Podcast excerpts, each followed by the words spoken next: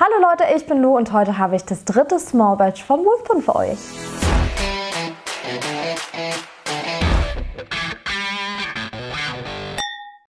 Frisch aus dem Norden Schottlands eingeschifft gibt es seit März diesen Jahres bei uns auf dem Markt den Wolfburn 375.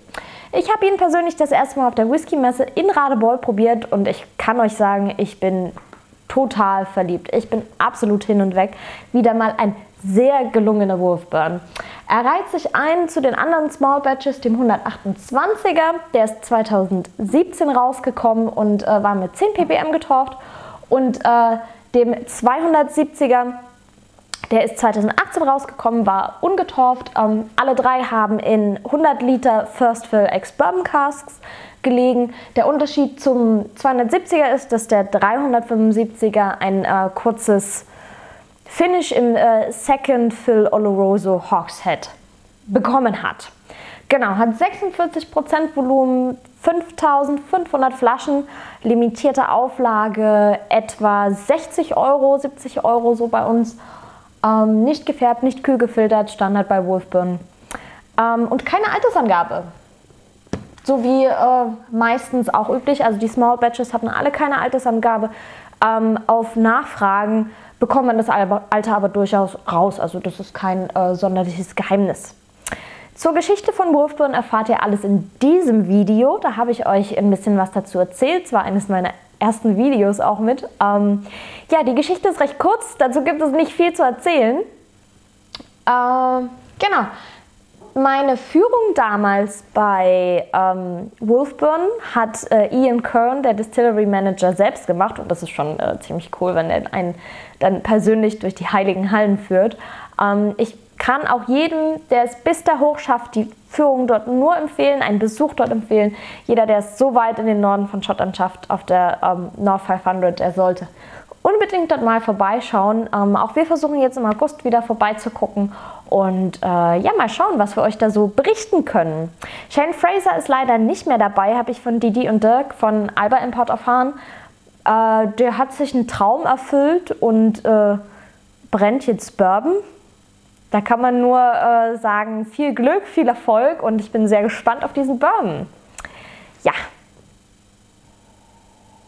Der steht jetzt hier schon eine ganze Weile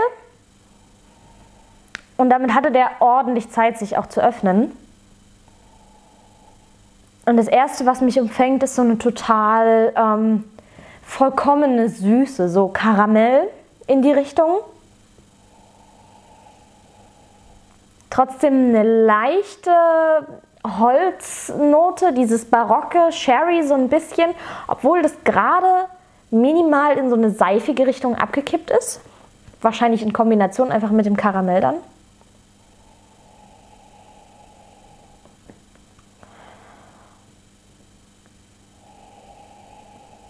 Und ich habe auch so ein ganz kleines bisschen äh, Kaffee in der Nase, aber nicht so ein äh, stark gerösteter Arabica-Kaffee, sondern eher so eine ähm, Yogi-Tee, Kakao-Kaffeemischung, sowas in die Richtung.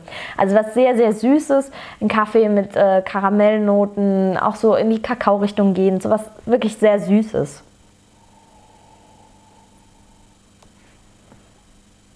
Slange.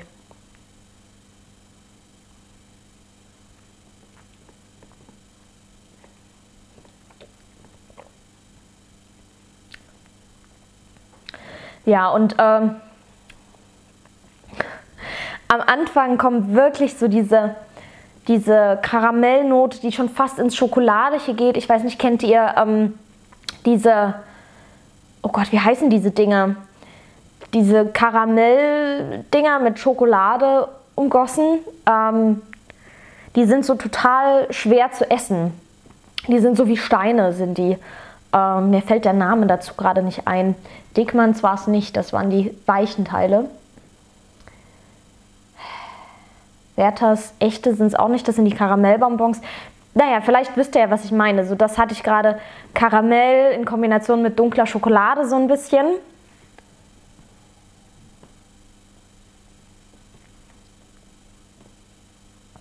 Riesen heißen die Dinger. Riesen.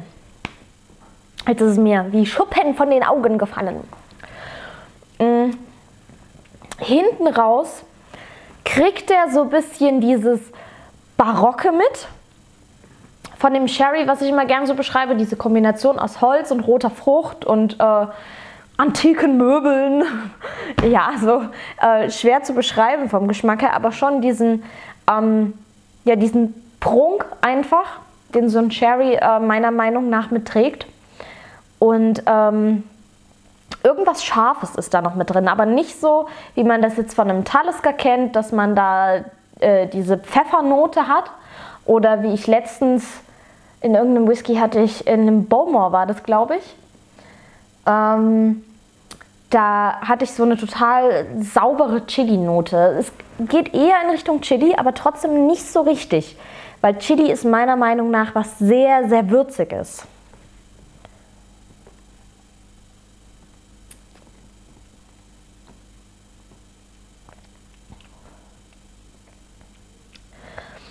Schwer zu sagen. Irgend, irgendwas Scharfes ist mit drin. Das prickelt auch am Ende sehr lange auf der Zunge. Und ich glaube, das wäre so ein Whisky, dem würde ich durchaus auch äh, einen Torfanteil zuschreiben, wenn ich keine Infos dazu hätte. Einfach aufgrund der Schärfe im Nachhinein. Es ist was sehr, naja, fast eine erdige Schärfe. Total schwierig zu beschreiben. Ähm, hat aber gar keinen Torf mit drin, wie ich bereits gesagt habe. Der Name kommt äh, übrigens von den Warehouses.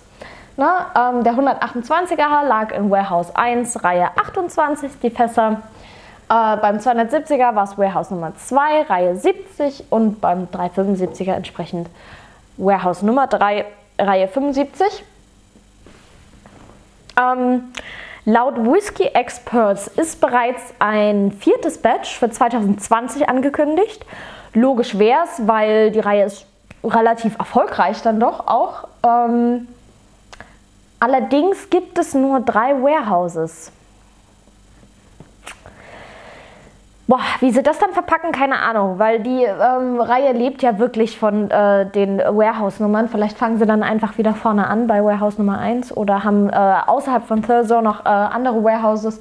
Die Brennerei wächst ja auch stetig, ähm, was sehr schön zu sehen ist. Ja, das war der 375er Wolfburn. Ihr seht, ich habe schon Flaschen da, das heißt, für mich bekommt er sehr, sehr viele Punkte.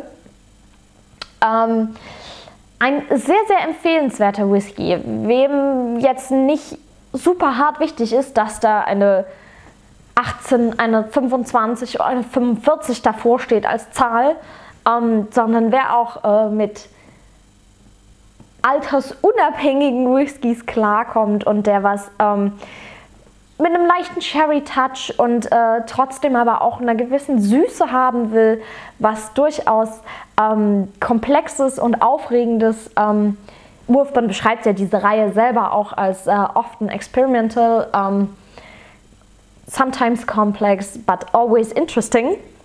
Wer so einen Whisky haben möchte, sollte den unbedingt probieren. Ich kann ihn euch nur ans Herz legen. Ähm, ich finde die Brennerei total toll. Ich werde die auch weiter unterstützen, jedes äh, neue Produkt von denen probieren.